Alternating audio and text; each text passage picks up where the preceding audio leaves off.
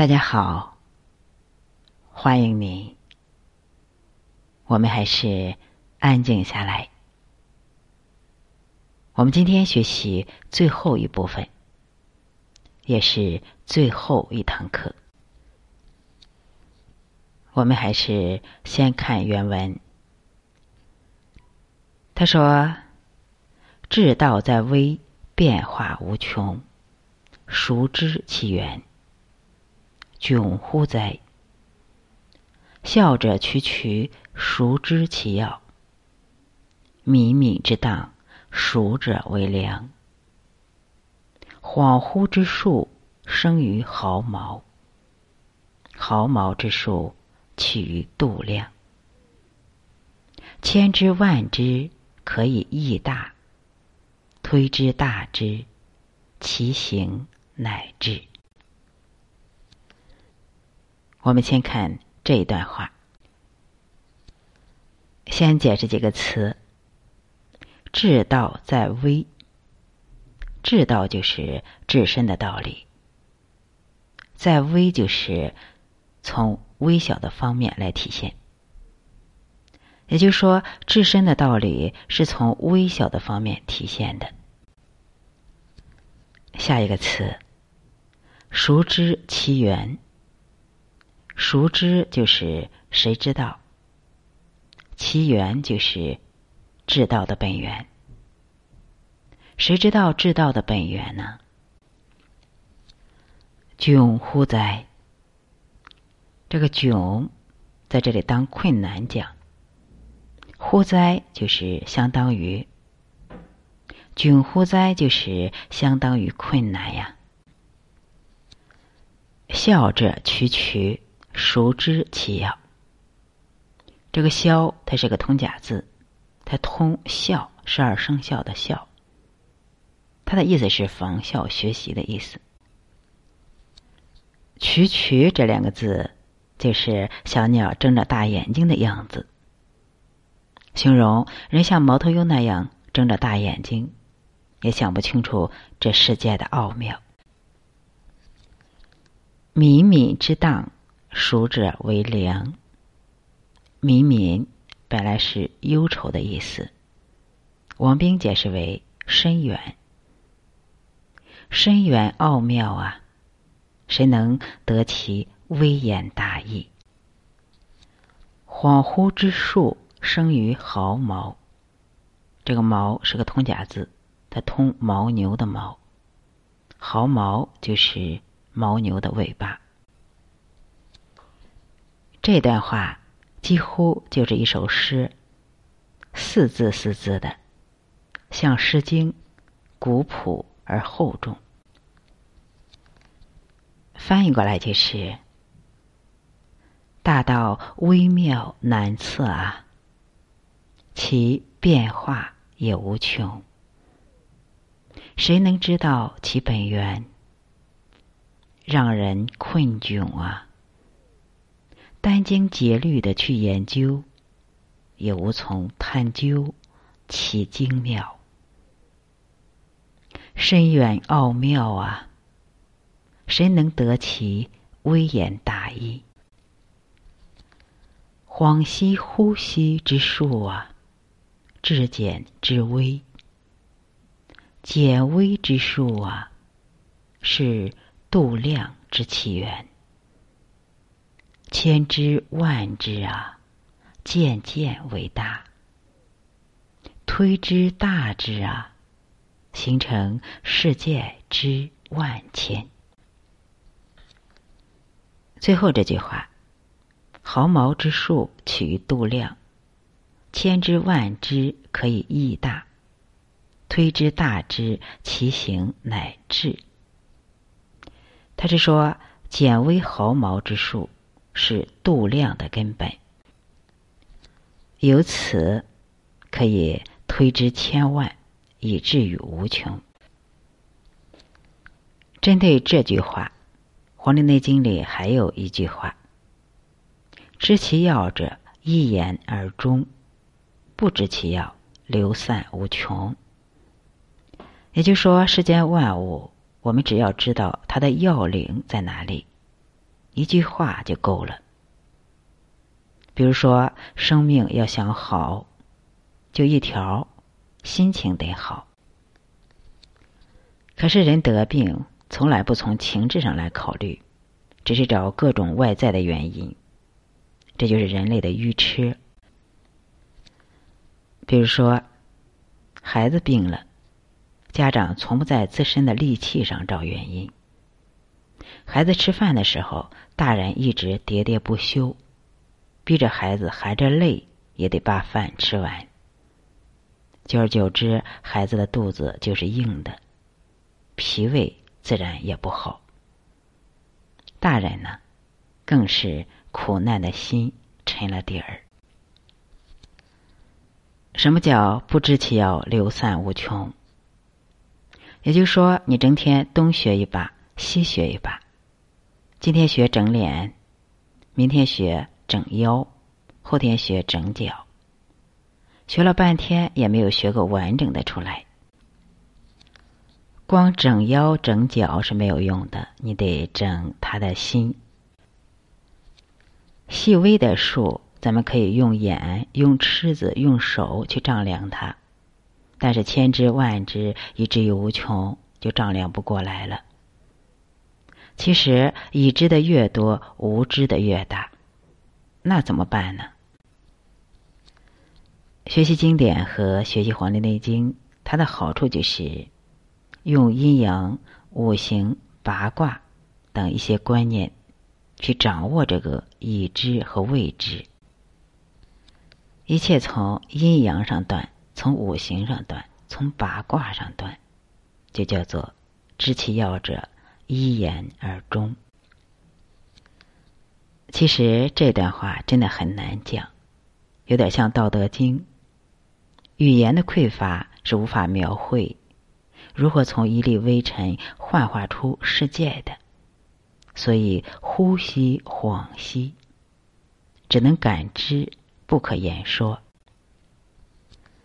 大家听说过蝴蝶效应吧？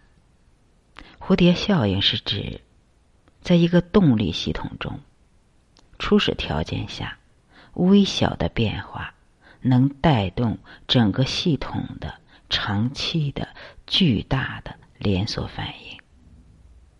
它是一种混沌现象，说明了任何事物的发展均存在定数和变数。其实，一个微小的变化能影响事物的发展，证实了事物的发展具有复杂性。就好比说，南美洲亚马逊河流域热带雨林中的一只蝴蝶，偶尔扇动了几下翅膀，可以在两周以后引起美国德克萨斯州的一场龙卷风。一次小小的扇动，气流不断的往外传递，传递，最后形成一场风暴。这就是世界的不可思议。其实。历史上很多大事都是由一件微不足道的小事引起的，也就是说，最终压垮骆驼的，可能只是一根微不足道的稻草。至道在微，变化无穷。这句话可以说说尽了天下事。用现在的语言描述，就是黑天鹅和灰犀牛。所谓的黑和灰意味着什么呢？意味着看不清。黑和灰才是本质，而看得清的未必是真相。中医就是灰相，解剖的是死物，而不是活的生命。活的生命就是灰相系统，变化无穷。熟知其源。是说，真正的变化，谁能探究它的源头呢？一切都是恍兮呼吸呀。面对历史，我们只能解叹。我们再来看最后一段话。皇帝曰：“善哉！余闻金光之道，大圣之业，而宣明大道。”非斋戒则吉日不敢受也。皇帝乃择吉日良兆，而藏铃兰之事，以传宝焉。这段话是说，皇帝听完齐伯老师的全篇讲解，不由得真心感叹：善哉！所有高峰体验状态下的精神对话，都应该以“善哉”来结束。除了赞叹随喜，我们还能做什么呢？他们真不是相互瞎吹捧，他们这些道理，也就是讲给皇帝听，皇帝能马上明白。要是讲给我们，我们就是笑着区区熟知其要，也就是说，我们扑闪着大眼睛，啥也没有听明白。短短的这一篇，老师弄明白都费老劲了，最后拉拉杂杂的讲了一本书。就这么讲，可能还是有人懵懂。由此可见，讲经之难。皇帝听完就秒懂了，真是圣人易语啊！这个“易”是容易的“易”，是说和圣人交流很容易啊。皇帝说：“善哉！余闻金光大道，我今天算是听了大道理了，也知道大圣之业之所在了。所谓上医医国。”就是懂了这一篇以后，你就要知道国家该怎么治理，十二官各司什么职，各守什么位。而如此治国治身的宣明大道，不斋戒则吉日，不敢接受啊。于是皇帝乃择吉日良兆，藏此篇于铃兰之室。用以精心保护并传道。铃兰之室可以指一个秘密的图书馆，同时铃兰也指心脏。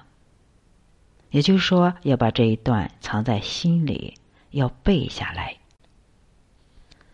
以后的时候读这一篇时，也要斋戒择吉日，还得有良兆。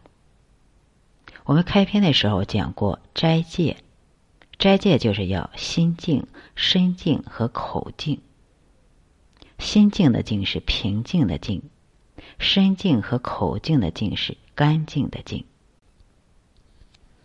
择吉日，就是说要找一个好日子，天蓝、月朗、风和的日子。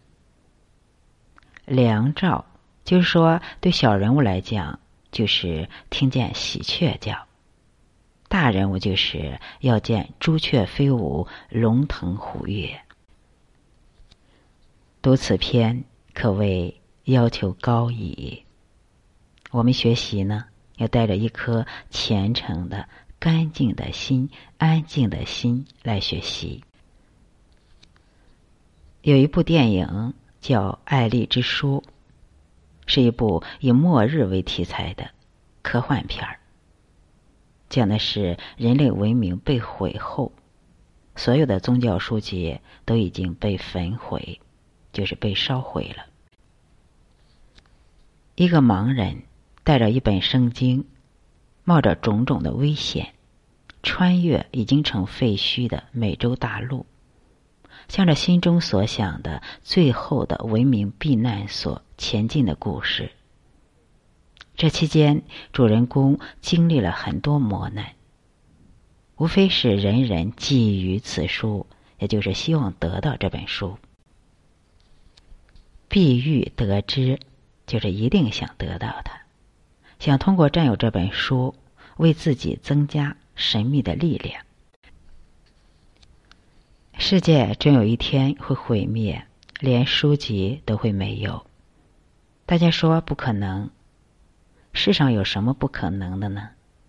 所有的神话都有洪水时代，西方有一个诺亚方舟，中国有一个大葫芦。大家由此想一下，最后能活下来的是海洋文明还是高山文明呢？大家记住，洪水时代遗留下来的一定是高山文明。为什么孔子会崇尚泰山？中国的五岳之尊为什么是泰山？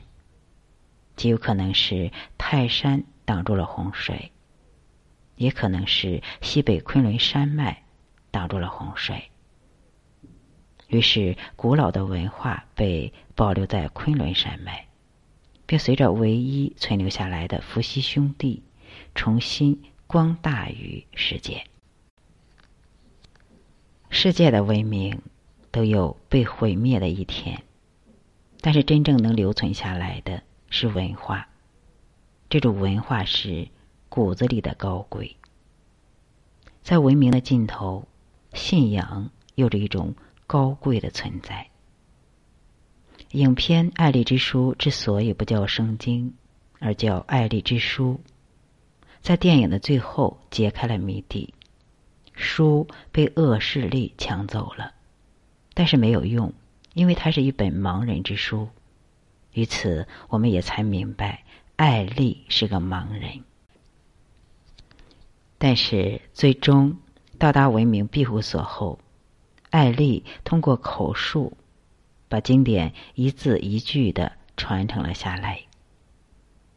由此，我们要知道两点：第一，信仰的力量会让人走出黑暗。艾丽是个盲人，每天虽然在黑暗中阅读，但是他知道真正的光明源自何处。因为他的心是亮的，时时刻刻的觉知可以让他战胜一切。就像一首诗所说：“他以自己的名义引我走向正义之路。”是的，即使我走过死亡的阴影和深谷，那个追堵盲人的恶势力，不过是个睁眼瞎。因为他没有信仰，所以那本充满力量的书对他是施展不出魅力的。第二就是，唯有经典才值得收藏和传承，并且要用心来收藏，要把经典画在心里，同时要用行动来传承。所以说。把《灵兰密典论》这一篇背下来，哪怕文明消失一千次，这段短短的文字也会让我们的内心永远光明。这就是经典的力量。我们今天学习到这里，《灵来密典论》一篇和《灵枢经脉》一篇，我们就学习完了。学习的过程中，我也收获了良多，有大欢喜。也希望能帮助到大家，大家也有大欢喜。更希望经典永存，欢喜永存。其实《灵来密典论》是很短的一篇，我们学了这么长时间，特别感恩大家。真诚的相随，希望大家真的有大的收获，大的欢喜。我的计划是下一步全面的学习《道德经》，学完了《道德经》，再返回来学习《内经》和《伤寒论》。希望大家能够留言，是学习《伤寒论》还是学习《道德经》？目的是。我们学这么长时间的《内经》了，想换一换脑子，把《道德经》学习完，再学习《伤寒论》。但是又处于这个特殊的时期，《伤寒论》对大家的帮助也是很大的。希望大家能够留言，到底是学习《道德经》还是学习《伤寒论》？喜欢的同学可以留言。我们带着虔诚的心、安静的心，再重新温故一下《灵来密典论》。伴随着这曲《致最爱的人》，我们来结束今天的课程，也结束这一本书。心者，君主之官也，神明出焉；肺者，相父之官，志节出焉；肝者，将军之官，谋虑出焉；胆者，中正之官，决断出焉；膻中者，臣使之官，喜乐出焉；脾胃者，仓廪之官，五味出焉；大肠者，传道之官，变化出焉；小肠者，受盛之官，化物出焉；肾者，作强之官，技巧出焉；三焦者，决毒之官，水道出焉。膀胱者，周都之官，津液藏焉，气化则能出矣。凡此十二观者，不得失也。故主明则下安，以此养生则寿。莫视不殆，以为天下则大成。主不明则十二官微。使道闭塞而不通，行乃大伤。以此养生则殃，以为天下者，其宗大威，戒之戒之。至道在微，变化无穷，孰知其源？窘乎哉！笑者曲曲，孰知其要？冥冥之道，熟者为良。恍惚之术生于毫毛，毫毛之术起于度量。千之万之，可以益大；推之大之，其行乃至。皇帝曰：“善哉！余闻金光之道，大圣之业。”而宣明大道，非斋戒则吉日不敢受也。皇帝乃择吉日良兆，而藏铃兰之事，以传宝焉。我们今天就学习到这里，感谢大家的收听和关注。给大家说，《道德经》有专门的专辑。喜欢的朋友可以关注一下，我们共同学习。好，今天就到这里。